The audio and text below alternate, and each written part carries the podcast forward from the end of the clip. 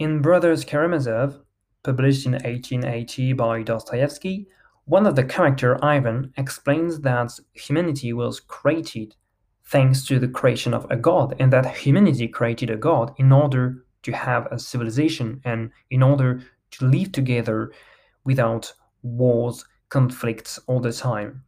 So, God is here to bring people together, according to Ivan.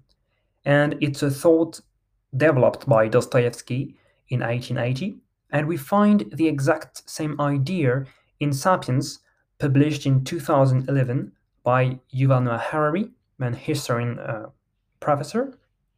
So, in a way, we could say that Dost- Dostoevsky was ahead of his time.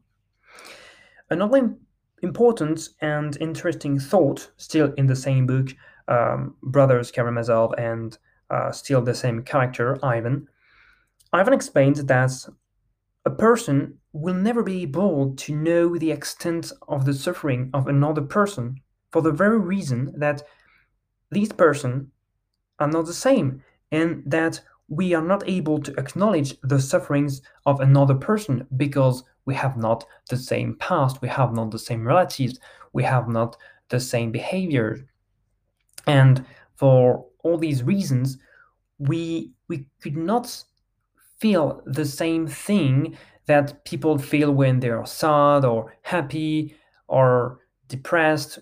Well, whatever emotions, we could not feel the same uh, with people.